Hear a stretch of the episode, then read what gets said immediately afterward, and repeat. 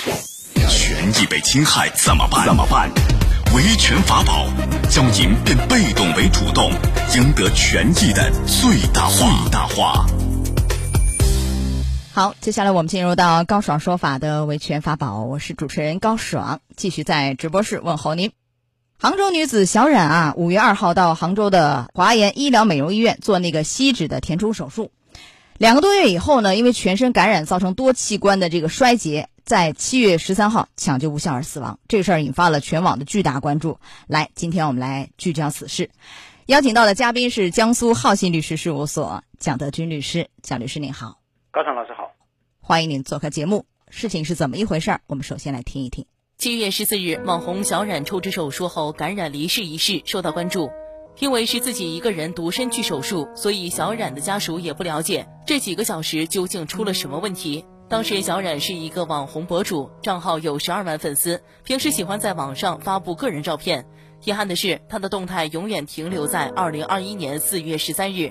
五月二日，杭州女子小冉来到杭州华研医疗美容医院做吸脂填充手术。两个多月后，因全身感染造成多器官衰竭，于七月十三日抢救无效死亡。护理记录单上有一条术后记录提到，小冉手术后至五月四日凌晨五点，小冉一直出现疼痛，并伴有气短心悸等症状。小冉的家属表示，在他们接到医院的电话后赶到现场，ICU 医生当时告知，小冉的情况很不乐观，随时都有生命危险。为什么那么晚才送来？已经错过了最佳治疗时间。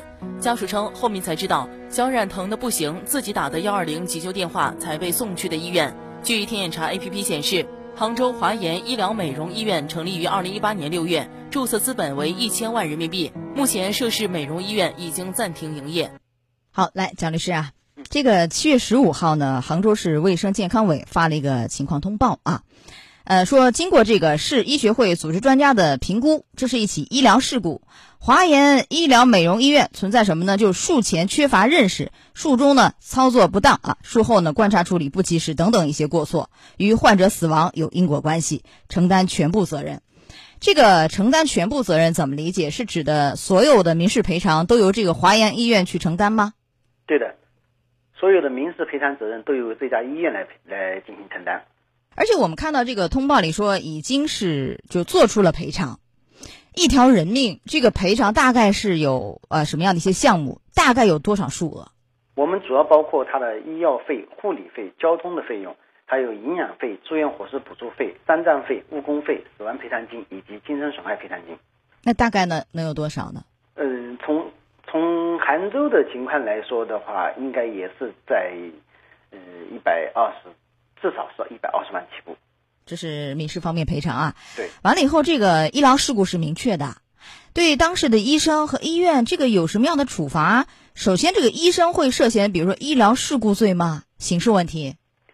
是这样子的，从他的这个呃通报的内容上来看啊，这个医生可能确实存在这种严重不负责任的行为，因为对他的这样一个病情的一个进展根本就没有予以关注，反而呢是不停的加一些就是止痛药。但是并没有去检查他这个疼痛的原因，所以最终对这个小冉小冉的这样的一个呃病情的发展，包括最后死亡的结果，可能要存在这样的一个有一个有这样的一个非常大的因果关系。嗯，那有因果关系和医疗事故罪是一回事吗？就是能够得上吗？对，因为我们的医疗事故罪呢，实际上指的就是医务人员严重的不负责任，造成的就诊人员的死亡，或者是严重损害就诊人员身体健康的，那么就构成了犯罪。那么从这个呃涉事的这样的一个这个机构公布这样的一个信息来看的话，那么存在的可能存在的这样的一个涉事医生有严重不负责任的行为，很可能是吧？会涉罪啊？这个医疗事故罪量刑重不重？医疗事故罪的量量刑呢不算特别重，属于三年以下的有期徒刑或者拘役，但是呢，它确实也是对医生的一种警示。完了以后，因为民事赔偿是所有的是医院赔，诶，如果医生有一些重大的过错呀。呃，医院可以向医生去追偿吧，最后这个医生也是要赔，是不是？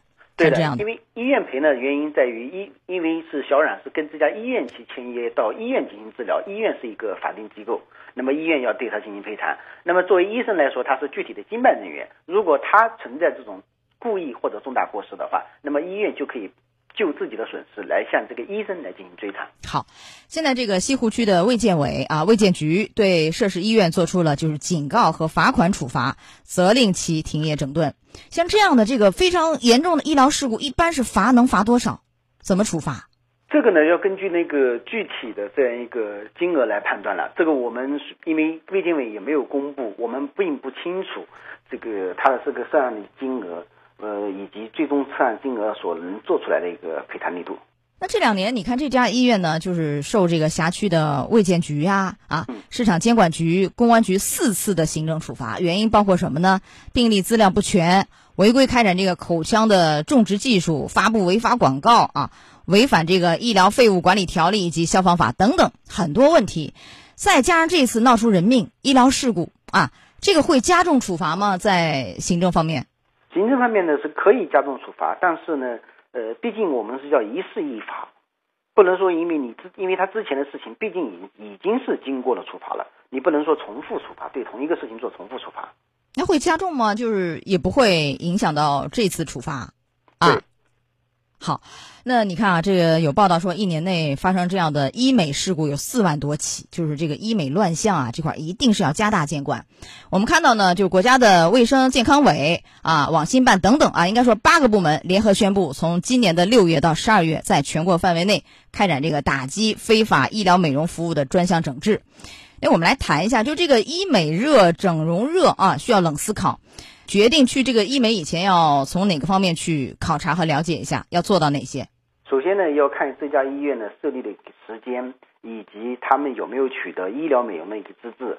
第三呢，也要看这个给你主刀的医生有没有相应的这样的一个资质。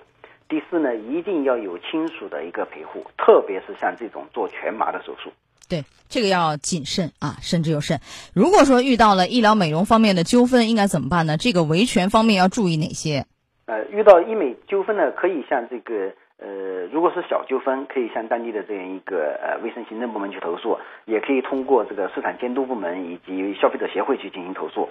那如果遇到稍微大一些的话，那么就需要向卫生行政部门去申请医疗事故的鉴定，由卫生行政部门呢去向在那个呃当地的医协会去组织专家来做这样的一个鉴定报告。然后你们再根据这个鉴定结果去协商赔偿的事情。嗯，好，最后提示各位啊，爱美之心人皆有之，但是还是要谨慎选择变美的方式啊，毕竟这个健康的身体、善良的心才是人类最根本的美。来到这儿结束我们今天的维权法宝，也非常感谢啊蒋德军律师，好，蒋律师再见。好的。高爽说法节目收听时间，首播。FM 九十三点七，江苏新闻广播，十五点十分到十六点；复播 AM 七零二，江苏新闻综合广播，二十二点三十到二十三点。想咨询法律问题和主持人高爽互动，请下载大蓝鲸 APP 到高爽的朋友圈，节目微信公众号“高爽说法”，网络收听方式。江苏广播网三 w 点 vojs 点 cn，智能手机下载大蓝鲸 APP 或蜻蜓、喜马拉雅等，搜索“高爽说法”，可随时收听。